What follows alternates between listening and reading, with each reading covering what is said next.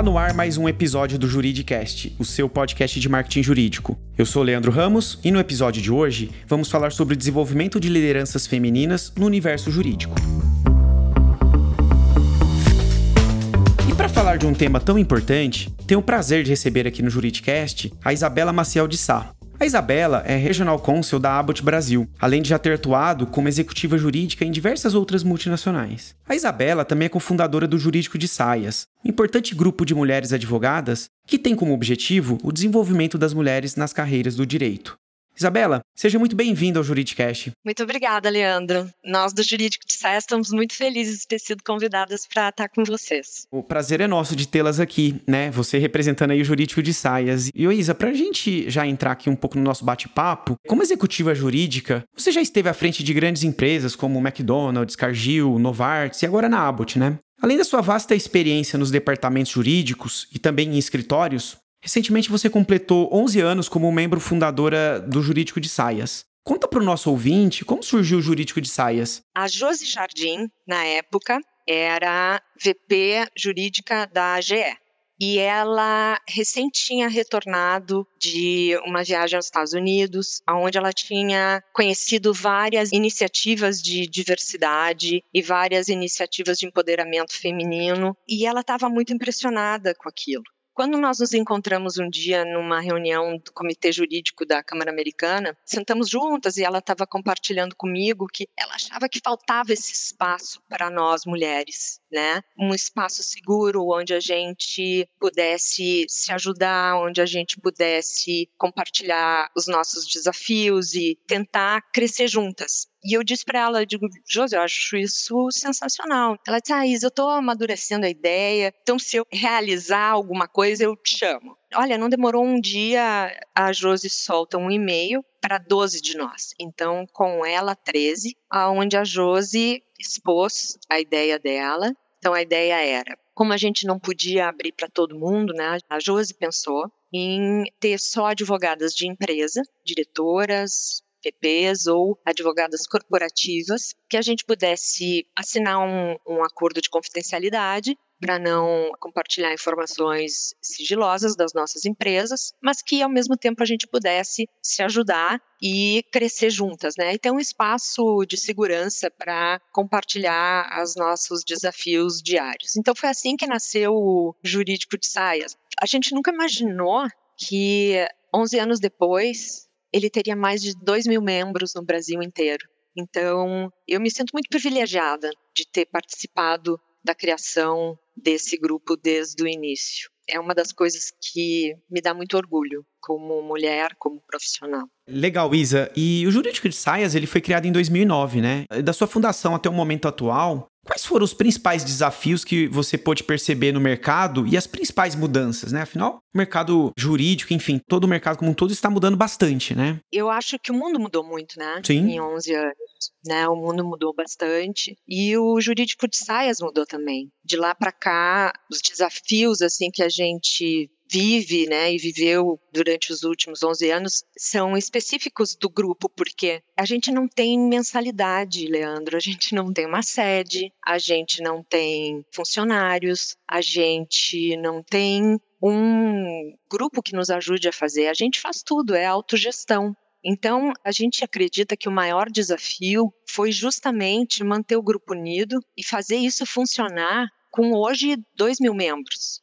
Agora, há um ano atrás, quando a gente completou 10 anos, a Josi continua sendo membro, mas ela se retirou da liderança porque ela tem outros projetos dela que ela gostaria de liderar. Então, nós achamos por bem formar um comitê de gestão, porque quando a gente foi se dar conta, a gente não conseguia acreditar em tanto tempo que a Josi dedicava para fazer o grupo funcionar, tanto tempo que a Josi levava tentando administrar o site e ter usado até o dinheiro próprio para garantir que a marca jurídica de saias fosse registrada. Então, para a gente, acho que os desafios foram esses, né? Porque a gente não imaginava crescer tanto sabe? A gente foi pioneira, a gente sabe disso e a gente não imaginava que fosse ser tão grande. Então, quando a gente começou a Josi nos dava o norte, né? Hoje a gente tem um comitê de gestão e as maiores mudanças, justamente tentar ressignificar o que a união, o respeito que nos uniu significa hoje para o jurídico de saias, eu diria que esses foram os desafios e essas as mudanças. Isa, ao seu ver, qual é o papel da mulher na transformação do mercado jurídico? Considerando que as mulheres já são maioria dentro das empresas e dos escritórios? Isso é uma pergunta bem interessante, porque quando a gente criou o Jurídico de Saias, há 11 anos atrás, a gente percebeu que advogados de escritório queriam participar e ficavam muito chateados de não poder participar. Então, eu acho que talvez o papel do jurídico de saias tenha sido de criar também essa vontade dos escritórios de começar a formar grupos onde eles pudessem também discutir a questão da mulher no direito, passou a ser claro, né, que a gente não é minoria, né, não é minoria nem na faculdade, nem nos papéis importantes em escritórios e em empresas, mas a gente ainda luta com uma representatividade que não é correspondente ao nosso ao número que temos, né? A maioria que somos. A gente vê que ainda é muito difícil as mulheres estarem em cargos de liderança, né? Tanto em empresas como em escritórios. Eu não quero usar dados equivocados aqui, mas se eu não estou enganada, mulheres líderes em escritórios, a média nacional é 19%, enquanto que mulheres em cargo de liderança em empresas, a média é 23%.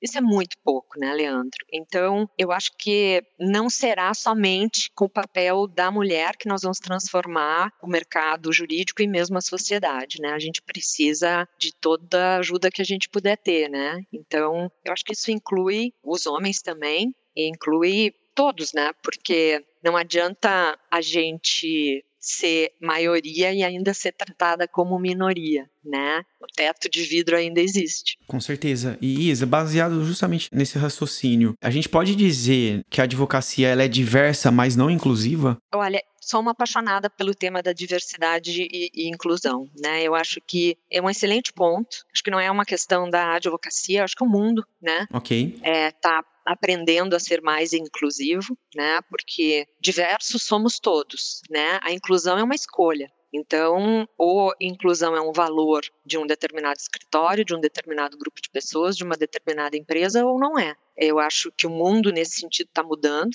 estão todos se tornando mais inclusivos, se a gente olha para trás e vê onde a gente estava 11 anos atrás, se a gente olha hoje, a gente caminhou, caminhou bastante, mas a gente tem muito ainda para fazer. Não são só mulheres, né, que ainda são consideradas minorias. Nós vivemos num país predominantemente negro e é muito difícil ainda encontrar sócios em escritórios que sejam negros, eles são minorias, estão subrepresentados, né? Da mesma forma que em empresas, né? Então, assim, eu vou ter que concordar contigo que sim, a advocacia ela é diversa, mas ainda não é inclusiva. O que falta para as mulheres ocuparem essas posições, eu acho que é só vontade porque todos os estudos que se tem acesso, né, eles demonstram que a performance de um time, ela aumenta pelo menos 50% quando todos os membros daquele time se sentem incluídos. A inclusão, ela, ela promove o senso de pertencimento, né? Gera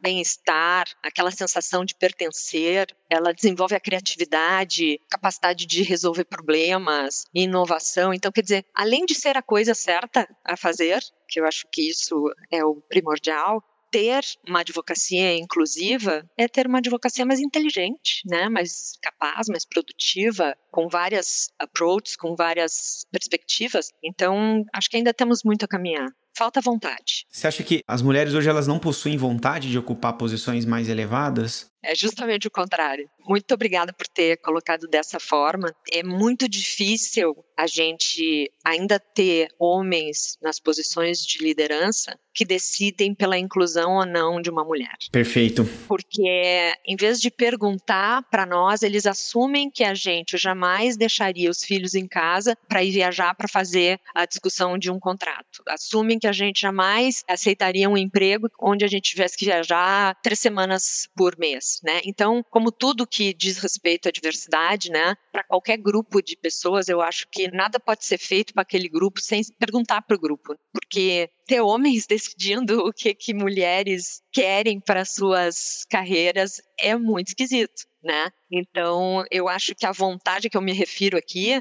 não é das mulheres. Eu acho que a vontade o que eu me refiro aqui é a maioria masculina. A gente não vai conseguir fazer essa transformação sem a ajuda deles. E qual que você acha que é o caminho para justamente obter essa ajuda, né? E até mostrar para os homens aqui no caso que estão decidindo pelas mulheres, né? Afinal de contas, quando alguém decide pelo outro, isso não costuma dar muito certo, né? É. Qual que você acha que é o caminho é, é que que vocês devem percorrer aqui para justamente gerar esse entendimento? Que me parece que não tem essa clareza, né? É, olha, já houve momentos assim em que nós do jurídico de saias tivemos em vários momentos a gente viu painéis em workshops, em congressos, em palestras, um painel só de homens para discutir assuntos em que várias colegas mulheres eram a especialista na matéria, né? Teve um ano específico que nós tomamos como uma das nossas missões chamar atenção, né, desses organismos que preparam esses congressos, essas reuniões, esses workshops, né? E fazer a seguinte pergunta, gente, não deu para encontrar uma mulher, não tinha uma?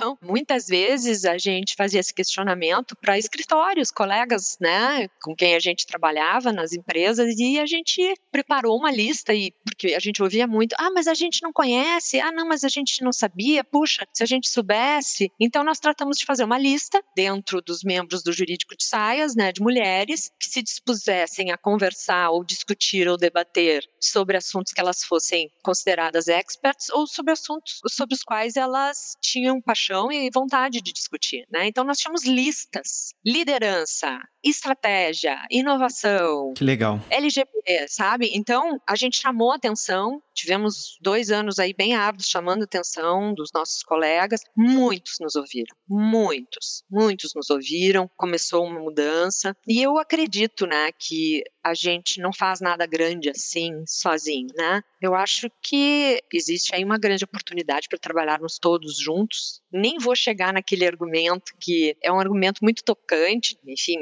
tu és um homem, eu poderia usar esse argumento contigo, de te dizer, bom, Leandro, se tu tiveres uma filha, tu estás preparado para não ver nem a tua neta sentar num board que seja igualitário, né? 50% homem, 50% mulher, porque no ritmo que a gente vai, se a gente deixar as coisas acontecerem naturalmente, como é o argumento de muitos, tu não verás uma neta tua sentada num board de uma empresa onde metade dos líderes sejam homens e metade sejam mulheres. Porque dizem que nós vamos levar 93 anos se a gente deixar isso acontecer sem a gente dar um empurrão. É muito tempo, né? É com um século, basicamente. É muito tempo, né? E nós temos tantos homens e tantas mulheres dessas novas gerações que não têm esse ranço do machismo, não tem o ranço do feminismo, são feministas que acreditam que homens e mulheres têm direitos iguais e deveres iguais e devem receber o mesmo quando têm a mesma qualificação e a mesma responsabilidade. Eu acho que conversar e se aculturar sobre o que está acontecendo é muito importante, porque a geração que está vindo de mulheres elas não vão pedir licença, como a gente está fazendo. Sim.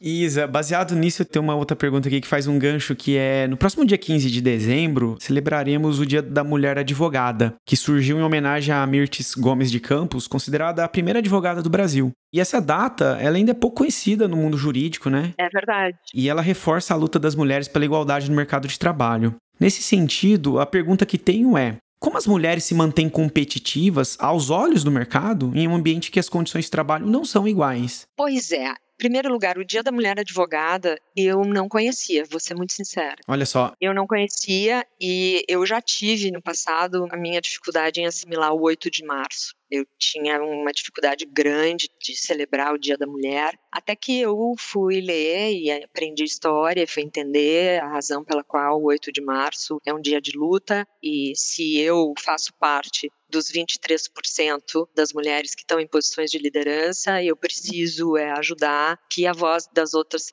demais, né, que têm voz e que não são ouvidas, que sejam ouvidas, né? Porque todos nós temos voz, né? Eu acho que eu tenho uma dificuldade de te dizer que a gente não é competitiva, né? Eu acho que hoje em dia, para qualquer processo de seleção, se tu fores te preocupar somente em trazer os melhores candidatos, se tu pedir cinco finalistas, cinco deles serão mulheres. Porque ao longo desses 11 anos, quando nos foi negado a possibilidade de liderar ou a possibilidade de ser reconhecido pelo trabalho da gente, a gente trabalhou mais e a gente se qualificou mais. É por isso que tu olhas hoje e tu vês que nós somos maioria nas universidades do país eu acho que nós somos muito mais competitivas do que os homens. Acho que o que acontece, eu pessoalmente tenho dificuldade, tive dificuldade de encontrar homens tão qualificados quanto as mulheres, a ponto de ter uma equipe feita só de mulheres, o que também não é diverso, certo? Então, quando eu me dei conta disso, eu tratei de mudar e hoje eu tenho orgulho de dizer que nós temos na empresa a equipe mais diversa, com todas assim chamadas minorias representadas, né? Mas eu acho que a gente tem que ser proposital, né? Como eu fiz, de abrir mão de ter uma equipe só formada por mulheres e ter uma equipe diversa e ser inclusiva. Eu acho que está na mão da liderança decidir que não só é o certo a fazer, mas quem está numa posição de decisão tratar de tentar ter a representatividade da nossa população, né, do Brasil, nas suas equipes, no escritório, na sua empresa. Eu acho que quando a gente vê o brasileiro médio, né, o homem médio, né, que a gente gosta, no mundo jurídico a gente usa muito, eles não são representados na força de trabalho, né? Então eu acho que a gente, todos nós que estamos em posição de liderança, temos muito a contribuir tomando as decisões certas, não só para as mulheres, né? Mas para todas assim chamadas minorias, né? Porque vou ser muito sincera, eu não acredito muito na história de que nós maiorias, né? Porque de fato somos maioria, né? Isso é um fato, as pessoas só precisam aceitar, né, a realidade. Nós somos maioria, nós temos voz, as pessoas só precisam nos ouvir. Pessoas que estão em posição de liderança precisam só nos ouvir. Como a nossa ouvinte, advogada, pode integrar o movimento do jurídico de saias? Nós tivemos que fazer escolhas, tá, Leandro? Ok. Infelizmente, a gente não é inclusivo como a gente gostaria, o nosso grupo. mas, e a gente tem muitas colegas de escritórios externos, de consultorias, que gostariam de participar do jurídico de saias, mas nós tivemos que fazer uma escolha, porque, como eu te disse, a gente não tem uma estrutura para cuidar. Então, somos nós mesmos que cuidamos do nosso perfil no LinkedIn, no nosso perfil do Instagram, no nosso perfil do Facebook. Então, além de todas as atividades que nós temos, né, esse comitê de gestão, né, no nosso trabalho, a gente ainda agrega responsabilidades que a gente não sabe até hoje como é que a Josi fazia sozinha, né? A Juliana Kakimoto nos lidera e a gente tem esse comitê de gestão, cada duas ou três cuidando de alguma coisa. Eu pessoalmente cuido do perfil no Facebook. Então, para ser uma saia, como a gente diz, né, a advogada precisa, em primeiro lugar, ser advogada formada, né? A gente ainda não aceita estagiários. Ela precisa trabalhar em uma empresa ou uma entidade privada e precisa se cadastrar no nosso aplicativo.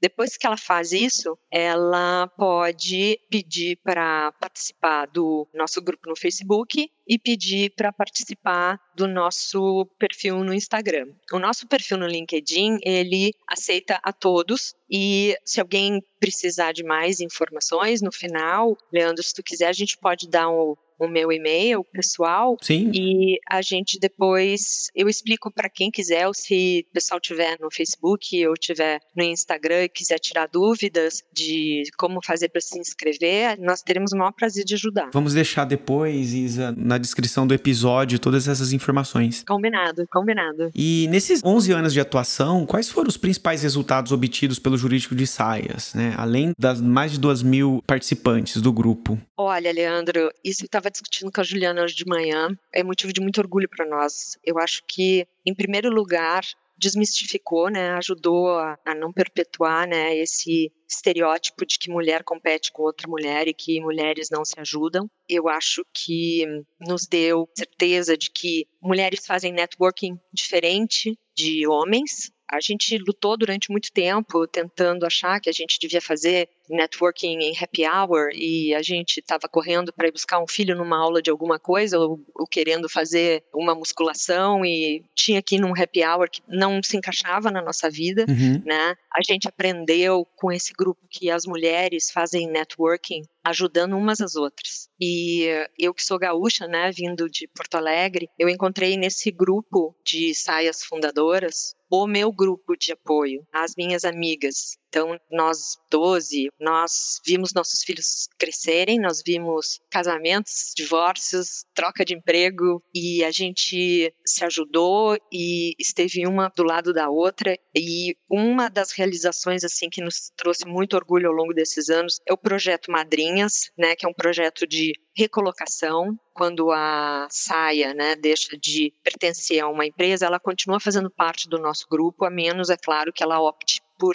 ir trabalhar num escritório de advocacia, mas esse projeto Madrinhas foi justamente achar uma mentora que pudesse ajudar essa nova saia que estava em recolocação a se recolocar, levar o currículo, servir de referência, né? E foi um projeto que nos trouxe muita alegria para todas que participaram. O projeto junto com os Zumbi dos Palmares também é um projeto que nos dá muito orgulho. É o segundo ano já que as saias têm a oportunidade de ser mentoras de estudantes de direito da Zumbi dos Palmares. Os nossos projetos sempre visam apoiar mulheres ou vítimas de violência doméstica ou vítimas de câncer, por exemplo, esse ano, né, com a pandemia a gente não vai poder se encontrar, que a gente costuma fazer um encontro no final do ano, né? Então a gente está fazendo uma campanha para colaborar com mulheres que tiveram que tirar a mama, né, e não puderam fazer a reconstrução. Então existe um, um projeto muito bonito de mamas costuradas de meia e a gente então está fazendo essa campanha para doar as meias para virarem as mamas que serão doadas então para